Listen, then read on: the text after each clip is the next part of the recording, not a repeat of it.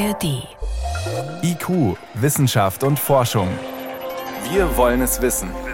Ein Podcast von Bayern 2 in der ARD Audiothek. Hier ist Miriam Stumpfe. Das erste Eis auf einer Pfütze habe ich heute Morgen gesehen. Wahnsinn, fast unwirklich nach diesem Hammersommer. Aber ja, es passt, denn ums Eis geht's gleich bei uns. Um Eis, klirrend, knirschend, ja, und um Eis, das taut. Es hat ja so ein paar Rekorde diesen Sommer gegeben, die eigentlich gar nicht schön sind. Nicht schön, weil sie zeigen, was die Klimaerwärmung so konkret bedeutet. In Sibirien und Kanada riesige Waldbrände. Die Ozeane, die waren in diesem Sommer so warm wie nie, von regelrechten Hitzewellen im Wasser, haben Meeresforscher berichtet. Was macht so ein Wärmesommer eigentlich mit dem Eis in der Arktis? Polarforscher und Polarforscherinnen, die hatten im Juli tatsächlich schon Wetten abgeschlossen, ob es dieses Jahr auf ein neues Rekordminimum zurückschmilzt. Aber ist am Ende nicht so gekommen, hat erstaunt jetzt auch eine Expedition beobachtet, die mit dem Forschungsschiff Polarstern in der Arktis unterwegs war. Details, die lassen wir uns gleich von der Expeditionsleiterin erklären, der Meeresbiologin Antje Boetius. Erstmal aber kurz ein Blick auf die Trends beim Meereis. Ein Eisbrecher pflügt durch arktisches Meereis. Das war Mitte des letzten Jahrhunderts noch undenkbar. Mehrere Meter dick war die Eisschicht dort, auch im Sommer, im Durchschnitt dreieinhalb Meter. Inzwischen ist das Eis, das im Sommer das Nordpolarmeer bedeckt, oft nur noch einen guten Meter dick. Die Arktis erwärmt sich doppelt so schnell wie der Rest der Welt, und das setzt dem Meereis zu. Es wird nicht nur dünner, sondern bedeckt auch immer weniger Fläche. Früher erstreckte sich die Eisfläche selbst im Sommer noch fast über das gesamte Nordpolarmeer, reichte bis an die Küste Sibiriens, Kanadas und Alaskas. Inzwischen zieht sich das Meereis während der warmen Monate oft auf eine Fläche zurück, die gerade mal halb so groß ist. Das bisherige Rekordminimum 3,5 Millionen Quadratkilometer Eis, die sich rund um den Nordpol erstrecken. Eine Fläche so groß wie etwa ein Drittel des europäischen Festlandes. Das war im Jahr 2012. Wie sehr das Eis sich verändert hat, sieht man auch am Nordpol. Den steuern inzwischen nicht nur Forschungseisbrecher an, sondern sogar Expeditionen mit Arktistouristen. Also der Trend, der ist eindeutig. Das, was früher einmal das ewige Eis hieß, das schrumpft. Und wie? Was das für Folgen hat, das erforscht intensiv das Alfred Wegener Institut in Bremerhaven. Es schickt regelmäßig seinen Eisbrecher Polarstern dorthin mit einem hundertköpfigen Team, das Proben nimmt auf dem Eis, unter dem Eis, in der Tiefsee, in der Luft.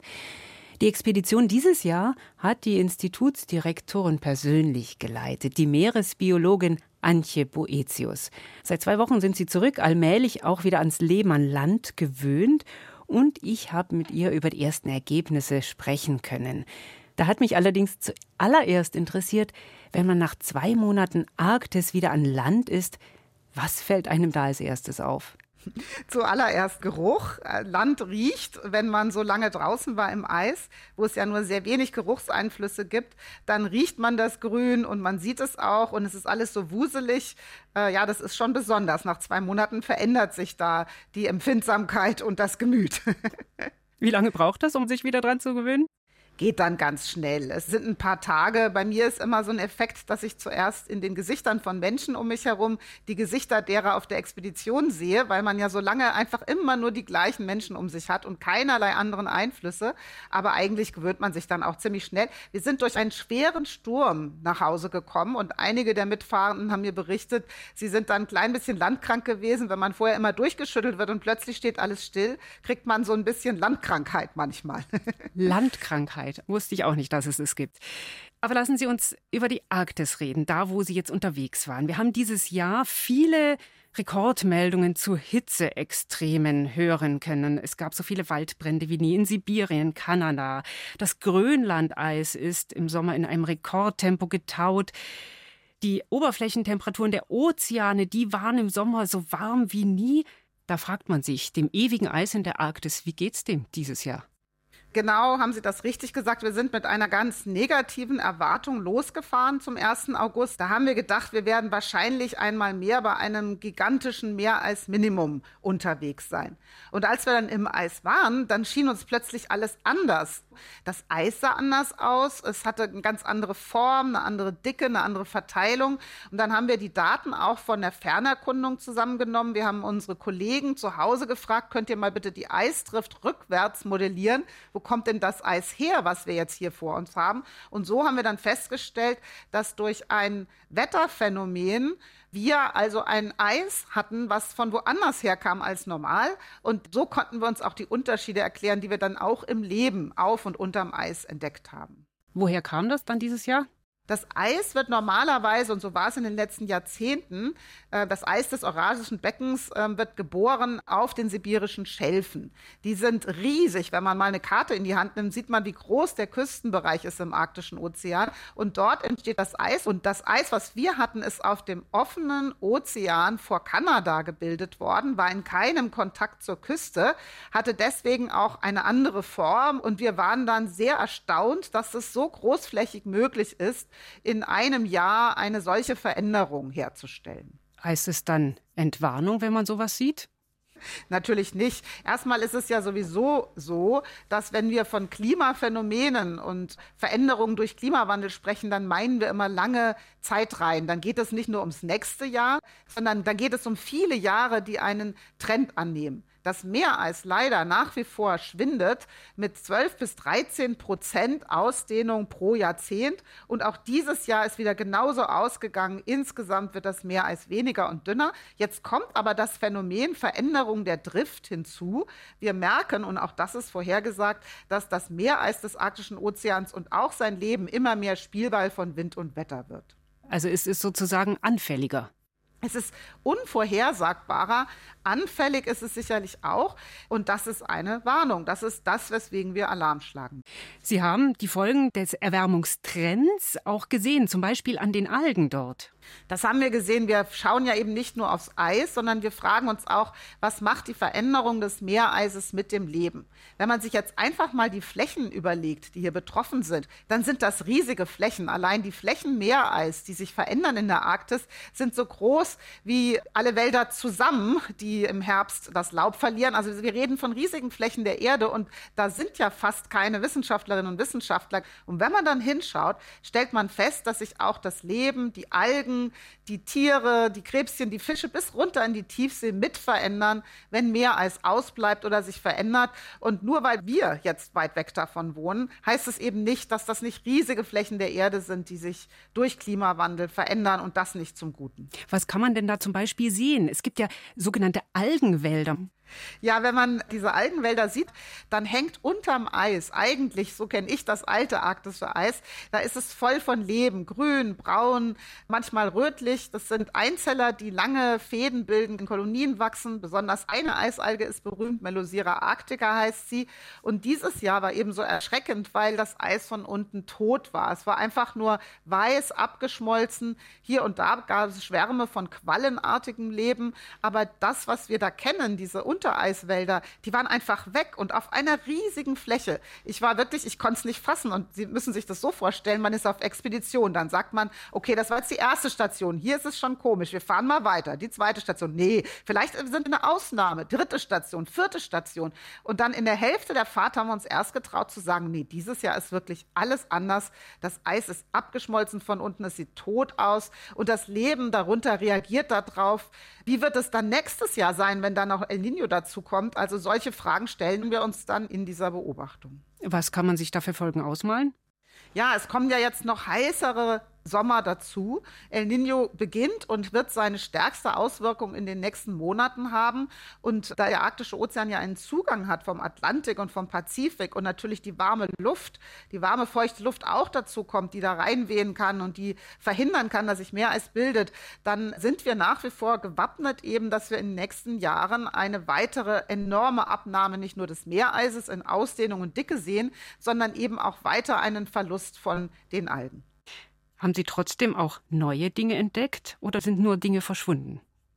Nein, wir haben auch viele neue Dinge entdeckt. Also immer, wenn man in solchen Regionen unterwegs ist, dann entdeckt man etwas Neues und wir forschen, wir schauen ja hin und wir messen erstmal alles, was wir sehen, an dem, was wir schon kennen. Und erstmal haben wir dann gesagt, meine Güte, und das, was wir jetzt 30 Jahre, es war für mich 30 Jahre Arktisforschung, 30 Jahre Wissen und plötzlich ist alles anders. Das ist schon verrückt. Und mhm. dann haben wir am Meeresboden auch versucht, in Bereichen hinzuschauen, sind da vielleicht die Meereisalgen hingefallen und haben uns auch noch Seeberge angeschaut, erloschene Vulkane der Arktis und haben auch ganz neues Leben entdeckt, was wir noch gar nicht auf dem Zettel haben. Zum Beispiel? Das, ja, zum Beispiel eine riesige, wundervolle Seeanemone, wird einen halben Meter groß und wächst in, mitten in der Arktis, wo es eigentlich immer nur um Nahrungsmangel geht und ewige Dunkelheit. Kaum gibt es was für alle zu fressen. Und da haben wir einen Seeberg gefunden, der so über und über voller Leben war. Riesigen Seeanemonen. Die das stehen ist, da aprikotfarben mit ihren Tentakeln und wedeln im ja. Wasser. Genau, und man kann es nicht fassen, wenn man die vermisst und weiß, dass nirgendwo sonst so riesige Seeanemonen in der Arktis jemals beobachtet wurden. Und wir haben auch keine Antwort, ja, was fressen die denn? Es kann ja nichts von oben kommen, das würden wir ja dann sehen. Also immer zu verstehen, auf der einen Seite haben wir Beobachtungen und sind manchmal am Verzweifeln, wie schnell die Änderungen gehen. Und dann entdecken wir gleichzeitig auch immer Neues und freuen uns manchmal auch einfach nur voller Staunen und Respekt. Leben, Vielfalt auf der Erde. Meine Güte, was hast du für eine Geschichte? Und wer sind wir Menschen, dass wir da überall dran kratzen und es verändern? Mhm. Sie sind Direktorin eines großen Forschungsinstituts und ganz viele Forschungsfragen dort drehen sich auch um Folgen oder Prozesse der Klimaerwärmung. Wenn Sie jetzt von so einer Expedition zurückkommen, blicken Sie dann noch mal mit einer anderen Dringlichkeit auf die Arbeit, die Sie machen?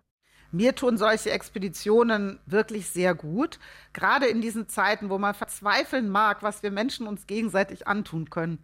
Da ist es auf dem Schiff zu sein mit so vielen jungen, alten Menschen, Mann, Frau aus allen möglichen Ländern. Wir arbeiten Hand in Hand, jeder verlässt sich auf den anderen.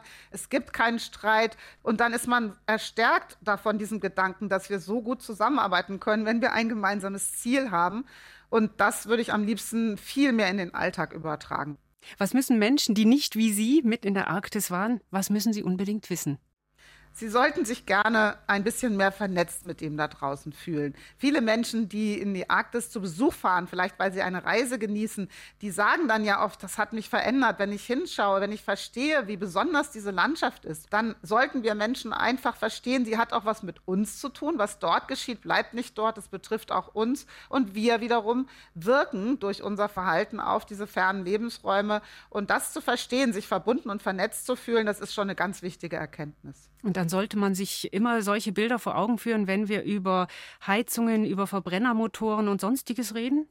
Ja, leider verzetteln wir uns so oft in diesen kleinteiligen Streits, weil wir, und das ist leider das Traurige, auch als Bevölkerung nicht genug gestärkt sind in diesem Vertrauen, wenn wir nur zusammenhalten. Wenn wir die Ziele, die ja schon längst politisch beschlossen sind, mit Ehrgeiz umsetzen, dann kommen wir doch auch gut voran. Das ist nicht gut, wie es im Moment läuft, diese Verunsicherung, dieses Gefühl, es ist so ungerecht, die, die am wenigsten haben, müssen am meisten draufzahlen für die Erreichung des Transformationspfades. Das muss alles nicht so sein. Und die Wissenschaft hat empfohlen, wenn es um Transformation geht, dann soll alle mitkommen können. Man muss Veränderungsmut haben und da muss die Politik schon ordentlich mithelfen. Und wir sollten mehr Vertrauen haben, dass wir das auch schaffen. Nicht nur Arktis-Forscherinnen und Forscher können da ganz wichtige Dinge tun. Professor Antje Boetius war das, Meeresbiologin. Sie leitet das Alfred Wegener Institut Bremerhaven und ist frisch zurückgekehrt von einer Expedition in der Arktis. Vielen Dank. Sehr gerne, Frau Stumpe. Leider können wir nicht alle selbst hinfahren, um das zu sehen, aber wenn ihr Lust habt, in dieses Thema noch ein bisschen tiefer einzutauchen, schaut mal in unsere Shownotes, da sind Links zu spannenden Forscherseiten, zum Beispiel zum Meereisportal, da kann man immer sehen, wie es ums Meereis gerade steht, oder auch zu einer Sendung, wo ich mir von Forscherinnen und Forschern von der Polarstern mal habe zeigen lassen, wie das so geht, Forschung auf dem Eis. Sie waren mit der legendären Mosaik-Expedition unterwegs, die sich für ein Jahr im arktischen Eis hat treiben lassen. Ich bin Miriam Stumpfe. Viel Spaß beim Eistauchen. Morgen gibt es den nächsten IQ. Da geht es um Beton, Teer, Gewerbegebiete, mit denen wir unsere Landschaft zupflastern und wie wir dafür sorgen können, dass das nicht endlos mehr wird.